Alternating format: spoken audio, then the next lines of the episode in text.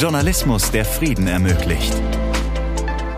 Das ist Media for Peace, ein Podcast des Media Lab Bayern. Da sind wir wieder mit der inzwischen zehnten Folge unseres Podcasts. Inzwischen ist einiges passiert. Ich war zum Beispiel in Bremen beim Roundtable der Deutschen Gesellschaft für Publizistik und Kommunikationswissenschaft. Dort habe ich mit anderen PodcasterInnen über die Art und Weise von Wissenstransfer gesprochen. An dieser Stelle auch einen ganz, ganz lieben Gruß an Birte und Jermaine. Die hatten mich dazu eingeladen. Und ich durfte eben dort diesen Podcast vorstellen. Das war wirklich richtig cool.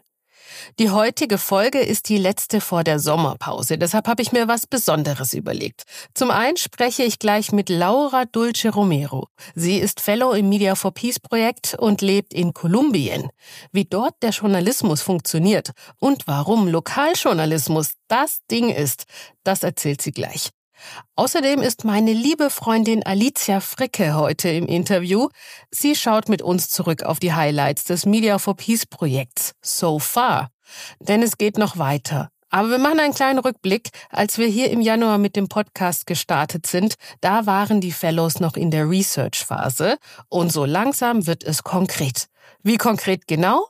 Das erfährst du jetzt. Media for Peace. Insights. Hallo Alicia, schön, dass du da bist. Hallo, ich freue mich auch dabei zu sein. Du bist ja Projektleiterin, also eine von zweien im Projekt Media for Peace.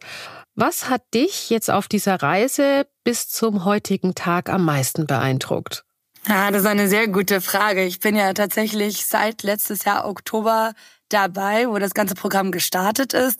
Mein Kollege Mate hat sogar das ganze Konzept mitentwickelt mit der Universität der Bundeswehr. Aber was mich so am meisten beeindruckt hat, es sind ja elf Fellows aus verschiedenen, sechs verschiedenen Ländern mit den verschiedensten Hintergründen.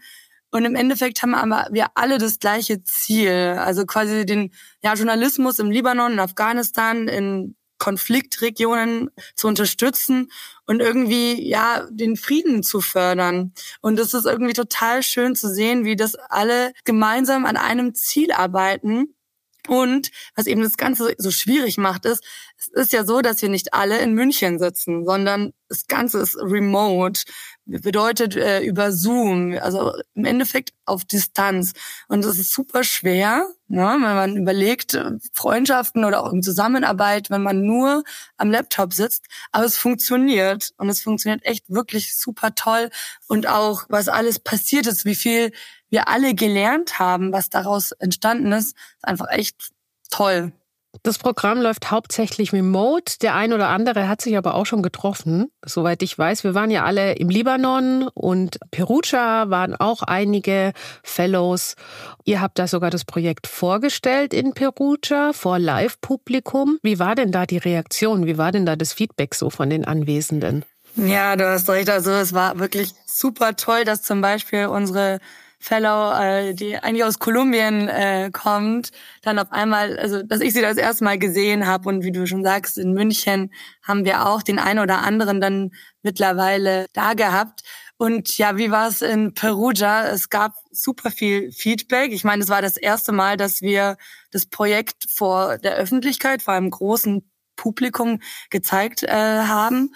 Ja, es gab viele Fragen und auch Rückmeldungen, weil wir waren ja auch in Perugia, weil da das International Journalism Festival stattgefunden hat und wir dieses Branchenevent genutzt haben, um da natürlich dann auch mit Journalistinnen zu sprechen oder dass sie, ja auch unsere Zielgruppe unter anderem, das auch sehen, die Prototypen und da ihre Rückmeldung geben, ne, weil sie ja auch die Spezialistinnen sind ja, es gab dann ja im Nachgang, äh, nachdem gepitcht wurde, weil wir das ja als großes ja, Project Pitch Event deklariert hatten, ist auch die Möglichkeit, bei einem Get-Together zu netzwerken. Und da sind auch echt einige gute ja, Kontakte, sage ich jetzt mal, entstanden.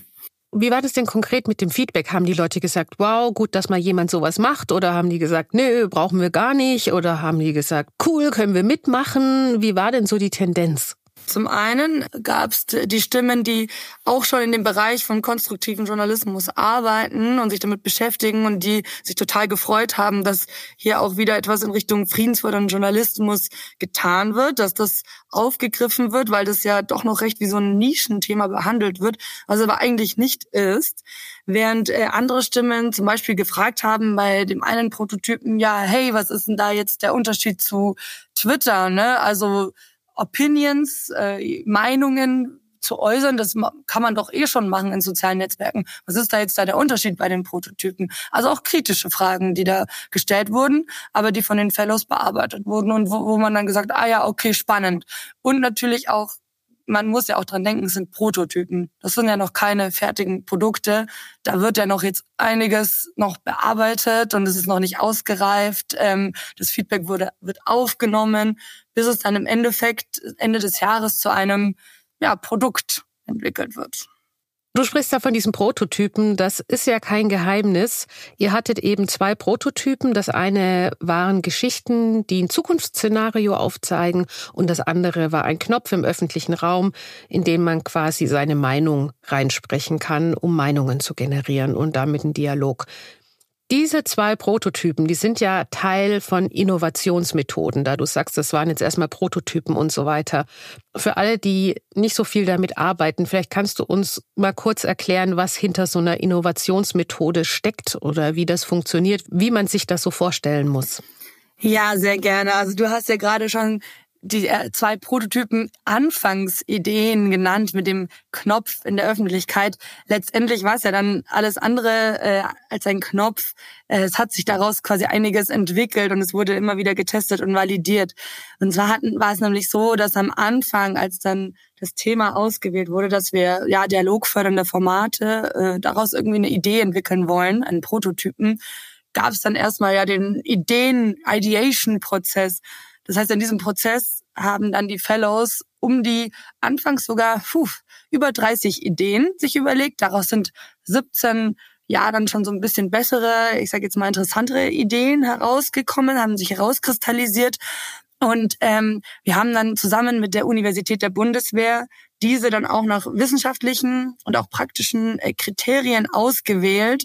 Und daraus kamen dann übrigens diese zwei besonders relevanten Ideen, ähm, die dann für das Prototyping ausgewählt wurden. Also quasi ja Stories from the Future und Buttons in Public.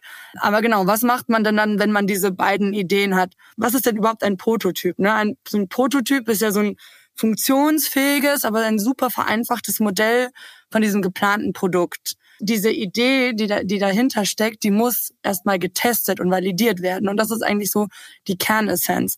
Das bedeutet, die ganze Zeit geht es darum, weiterhin zu, ja, zu testen, das irgendwie auch ähm, an andere Personen weiterzugeben, Feedback einzuholen, zu interviewen, zu validieren, ob die, ja, die Annahmen, die man gemeinsam erstellt, ja, die kritischen Annahmen, vor allem die wichtigen, dass die immer wieder validiert werden. Bedeutet zum Beispiel, interessieren sich die Leute überhaupt für die Zukunft vom Libanon zum Beispiel oder ähm, Wer ist denn die, die Silent Majority, ne, die, die ja ganz wichtig äh, zentral war in Buttons in Public? Wie können wir eigentlich die Stimmen raushören oder mit denen sprechen, die eigentlich sonst ihre Meinung gar nicht kundgeben?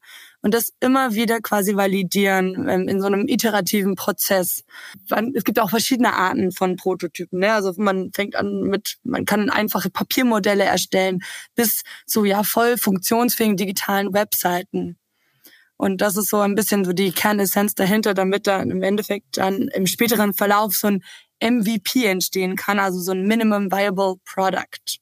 Weiß nicht, ob der Begriff äh, jedem ersichtlich ist. Jetzt schon. Hast du ja gut erklärt. Und jetzt seid ihr an einem Punkt, wo es mit einem Prototypen weitergeht. Ist das richtig? Im Moment sieht es so aus, dass der Prototyp ein innovatives Online-Magazin wird und die Methodik der Design Fiction nutzt. Und die Fellows hatten vorgestellt, dass es in Form von Workshops gemacht wird. Das wird jetzt aber dann im weiteren Verlauf, jetzt dann im Juni nochmal validiert und nochmal überlegt, wie sich das jetzt wirklich entwickeln soll. Aber dieses Thema Design Fiction ist da ganz zentral. Spannend. Und wie das konkret aussehen wird und ob es bei der Design Fiction bleibt, das schauen wir dann im Podcast. Danke, Alicia, dass du dir Zeit genommen hast, um mit uns ein bisschen ins Projekt reinzuschauen und mal durch die Projektmanagerinnenbrille zu schauen. Danke auch. Oh Mann, es ist echt viel passiert. Ich muss richtig lachen und freue mich voll, dass die Welt da draußen mit uns auf einer Mission ist. Deshalb springe ich jetzt gleich noch umso lieber nach Kolumbien zu Laura. Sie ist Journalistin und hat mir erklärt, warum Peace-Oriented Journalism eine Schlüsselrolle innehat. Media for Peace. Ganz nah dran. Hello Laura, welcome to the podcast. Hi Serena, thank you so much for having me here today. So great to have you on the show. You are part of the Media for Peace project, but before we start, could you tell us a little bit about your background? Yes, of course. I am Laura Dulce Romero. I am a Colombian journalist with nine years of experience. In the last four years, I have focused on peace journalism and I have covered the implementation of the peace agreement in Colombia signed between the FARC guerrillas and the government. And I also have interest in solutions journalism. I have researched about it a lot. and for the last eight months, as you said before, I have been in the Media for Peace Fellowship at the Media Lab Bayer. So you're from Colombia. Maybe you could tell us how the media landscape in Colombia is structured. Yeah, of course. I think this is structured in many parts, like in many parts of the world, with a very strong traditional media and more and more alternative media emerging every day. In the case of the traditional media, most of them are in hands of economic conglomerates and or very rich people. And in the case of the alternative media, trying to survive on donations or subscription models, not everywhere in the world. Uh, these media have played a very strong role in the last five years, I will say, and have forced traditional journalism to reinvent itself and improve its quality. Also, it's important the role of the local media I, I don't know if you know about this, but Colombia is a geographically very complex country and access to the internet is difficult. So, in many places, people get information from communities, radio stations, for example. And if you ask me about the quality, I think that investigative, uh, or as we call it, long uh, form journalism in Colombia is actually very good, especially on issues of corruption, conflict, and violence because of our story, history, sorry uh, because of our history. And I think journalism maybe can improve a lot on a on a day to day basis. Those who cover what is happening in the media probably sometimes we fall into stereotypes, false information that is not double checked. And I also feel that they do not have like a diverse vision of Colombia. So maybe we can improve in that side. They are very focused on the capital or the most important cities, and this clearly affects their relationship with audiences. Actually, I was researching before the interview with you, and according to the Reuters Institute a digital news report, the last one, like most of the country, we have a high uh, rise of distrust. At least 39 do not trust the media they consume in Colombia. And of course, under the context of social media, we live daily with the phenomenon of disinformation and polarization too. So I think in general, we are very similar to the other parts of the world. I would add just the part of the conflict part, the violence part. Oh, that sounds so interesting to me. Laura, I have to ask this question because you said uh, that local journalism has a big part in Colombia, but also there is like not a good access to the internet. That's a really big difference to Germany because in Germany, journalists often research on the internet. If local media have that impact in Colombia and they do search on the internet, but not that easy as it used to be in Germany. So that's really interesting how they are working. Can you tell me a little bit more about that? Yes, I mean, like as I told you, geographically, Colombia it's very complex. Like we're divided and we are not well connected. So in many places, you don't get, you know, the TV stations, the most traditional ones, or the traditional famous ones. So I think the journalists, local journalists, are doing over there in these regions are, you know, super powerful actually they they don't even have money to you know uh, survive there, but they try very hard and they try. I mean, they have the support of the communities, and, and I think that's the way they survive. Why they are important, I think, because there's no one in these communities who are reporting about them. So local local journalists are doing this report, and maybe many of the reportings are hidden in the traditional media or in the capital or in other cities, big cities, we don't know about them. And the lack of journalism or the traditional or alternative journalism in these regions are, of course, are affecting these communities. And I think locals are just covering the part that we are not doing right now. And yes, and they have the value or value role of give them information about themselves. It's important that communities know about what is happening in in the regions. So yeah, I would say that. So they play a real big part. But how to make safe that there's some objectivity in their journalism? Is there even a objectivity in journalism? Eh, well, that's a huge discussion. Um, to be honest, okay, first of all, I must make it clear that although it's a bit old, the debate on objectivity is still going on in journalism. And for me, it's a surprise. but yeah, yeah, I mean, like we have been discussing from, you know, when I was in university and then in other, in other spaces and it's still going on. But I think it's great. And after debating these issues many times, I do believe that objectivity is a utopia I don't think 100% we can be 100% objective. And also, I ask myself all the time, no, like, what is objectivity? And I think we are not objective from the moment that we choose a topic, for example. Why do we choose that topic and not another?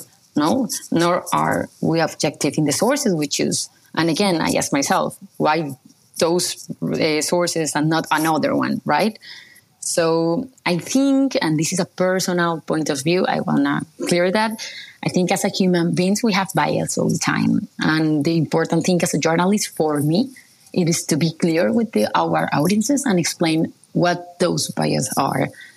Um, and I also believe that objectivity shouldn't be measured in terms of whether journalists are objective or not, but in terms of the reporting.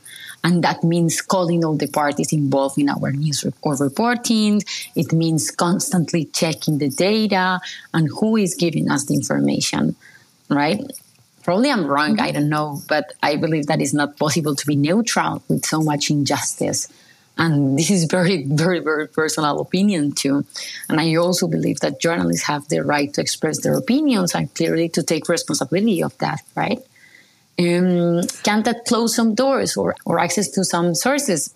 Maybe that's true. Because when you say our opinion in public, maybe you don't want mm. will say like, "Hey, she has no, she has an opinion. She has like a thing that maybe doesn't fit with me, right?" But I think the world is so big and so diverse. Mm. There is always a space to tell the stories, and people who see your journalism as an opportunity to tell them. Um, so, as a journalist, I prefer to be clear about what I think, about my interests as a journalist. And that doesn't mean that I cannot report on many issues, right? That I don't even agree with. But for sure, I will always put my you know, stamp on them, my vision, my emotions. So it's not, I, I don't believe in objectivity. Today, in the 21st century, not even artificial intelligence can be 100% objective, right? Because they are made by humans too. So yeah, I would say that. True, it's about the data.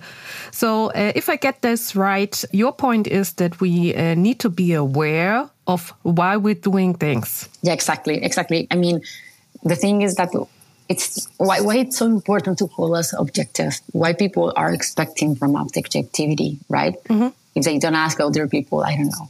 Maybe the better question would be: Is there some reflection in journalism instead of objectivity? All the time, all the time, all the time you have you reflect yourself in your pieces, right? You choose your topic, you choose your resources, you choose the way you frame, right? The framing is a very important thing right now in this conversation. I mean, and, and it's important. Maybe this is something that we have to clarify that I do believe that there is now 100% objectivity in journalism, but I don't think that's a reason to defend propaganda because that is not journalism and has a clear interest in supporting, above all, those in power, right? One thing is, I don't believe in objectivity or 100% objectivity. But the other thing is that I support or defend propaganda. That is completely different because I think good journalism is a watchdog of power and it is at, at the service of citizens and it is independent.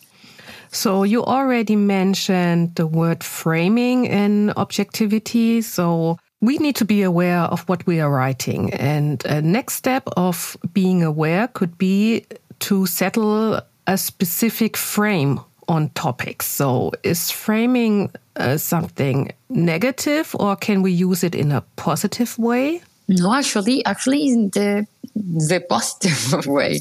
For me, framing is the way each journalist decides to approach an issue according to his or her experience, belief systems, values, which are obviously affected by the context, of course. I don't know if you have a story, probably I would write it differently from people or journalists from Germany, right? As you said, for example, in the local in the local journalism, like you don't have this kind of uh, yes. problems in Germany. So maybe we are gonna see the stories in a different point of view, right? So for me, it is a process of framing. It is a process uh, of carefully constructed news storylines that highlight certain aspects of a news event. It promotes a certain definition of the problem, an interpretation, and even a moral evaluation, right? Because you have to do all the process in your head. And I think framing is related to the question I was asking in the previous question, right? Why do we choose a story or a sources? Why would you prefer one one thing or another? So I think it's really, really important and and it also depends on, on your experience, on what you live, right? Or where, where you come from. Of course, maybe maybe that would be an interesting case if I come over to you to Colombia and we write about the same topic, and then no, uh, sure. we look what comes out at the end. Uh, I guess we will have very different stories because my point of view would be like through German eyes on that topic, and you would be like a local eyes to on this topic, and then we will have different stories at the end. Oh, totally. For example, let's see the what if you come to Colombia and you write about local journalism. I would love like, to take this invitation. and you would say for sure, like, hey, uh, they don't have internet in everywhere, like in Germany, for example, and they need like local uh, communities or local journalism to you know to get information. And for me, that's normal, right? As a journalist, for me, that's normal. For me, the probably the story is behind how these journalists are threatened, right, by the armed groups or are threatened by, I don't know, companies or whatever, right? So we have we are going to have different points of view in the same subject, in the same uh, story. Yes, that's true. And I guess you would be uh, more successful in the end, no, no, as I would uh, in this case. So, um, you are part of the Media for Peace project, and this project is focused on Lebanon and Afghanistan. Maybe you can tell us how did you work in this project to get your informations, to do your prototype? What really helped you forward to do all of that? Well, actually, it was difficult because we're doing the fellowship virtually. I mean, we have people in over like Lebanon and Afghanistan, of course. No, Afghanistan now because they are in exile. In Lebanon, yes, they are there. And I think um, the key is the contact we have with the journalist, right? Uh, for the prototype, we have a very important like research uh, phase. We interview a lot, a lot of people from there and actually from all over the world. And we ask them like, what are the pain points that you are suffering right now as a journalist in these in these regions? And then we came up with the subject of dialogues, right? The importance of the dialogues between the journalists and their audiences because we notice how the distrust in the media has increased. So yeah, I think that the interviews with them has, I don't know, has played a very important role there. So we came up with this idea. We did uh, about the dialogue and the power of dialogue to rebuild trust between audiences and journalists. What we have concluded we have concluded that dialogue is a valuable communication tool that aims to clarify, understand, uncover something, or hear, listen to potential participants that traditionally uh, have been underrepresented in dialogues and public spaces, right? So, if you ask me, I think that's like for me the biggest finding, probably. Like, how can we use the dialogue to you know promote or improve the trust in the media. And now, if you ask me, I'm in favor of opening these spaces for dialogue. Not only, I mean, we usually have it like uh, as a journalist on social media, and you know that, right? But social media is a place where people insult each other and they don't know each other. So this, it's a very aggressive, you know, like environment. So when we talk about dialogue, we talk about something face to face, right? Where journalists get to know the audiences and audiences can finally know what we do because that's one of the biggest problems that we saw in the in the fellowship right? That audiences don't know about what we do and journalists also are afraid to you know get in contact with these audiences. Why is this important? Maybe you're asking why it's important to you know keep the dialogue with the audiences and everything. And i think we with that we can diversify our sources we show population that perhaps previously have uh, felt excluded in the media, and we tell what is happening from the hand of the protagonist. Um, in the case of the conflict zones, for example, in Colombia, Afghanistan, Lebanon, let's say post-conflict, but you know that problems is still there. So uh, journalists and people have to stay close to to get a good and peaceful product on the way. Yes, I think so. I think so. Imagine if you are reporting mm-hmm. on something that you don't know. That's the thing, and that's the thing that is happening right now in many parts in journalism, right? Many parts of the world in journalism, mm-hmm. like they don't know their audiences, so they are reporting based on stereotypes, right?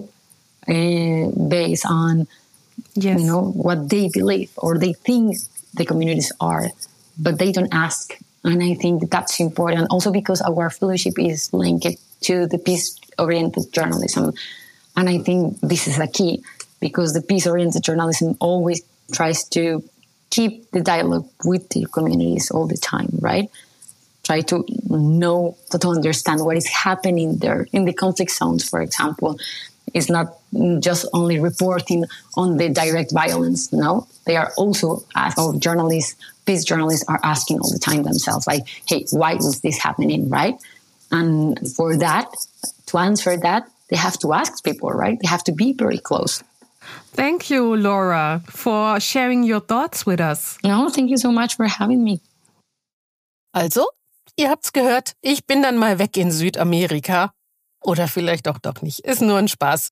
Ich bin zwar hier, aber der Podcast geht nun trotzdem in eine kleine Pause. Die Fellows orientieren sich und wir schauen dann im September, wo sie stehen, was geschehen ist und ich habe natürlich auch wieder innovative Ansätze dann dabei. Und wir sprechen über Tools und Herausforderungen für einen zukunftsfähigen Journalismus. Abonniert am besten diesen Podcast um dann keine Folge zu verpassen und hört auch gerne in die vorherigen Folgen rein. Zum Beispiel in die über Social Media oder über Fake News oder über den konstruktiven Journalismus. Es gibt doch einige interessante Dinge, über die wir gesprochen haben. Mein Name ist Sabrina Harper und wir hören uns dann bald wieder und bis dahin passt auf euch auf und habt eine gute Zeit. Media for Peace, der Podcast für friedensorientierten Journalismus eine Produktion des Media Lab Bayern. Media for Peace ist eine Kooperation mit dem DTEC BW, Zentrum für Digitalisierungs- und Technologieforschung der Bundeswehr und der Universität der Bundeswehr München.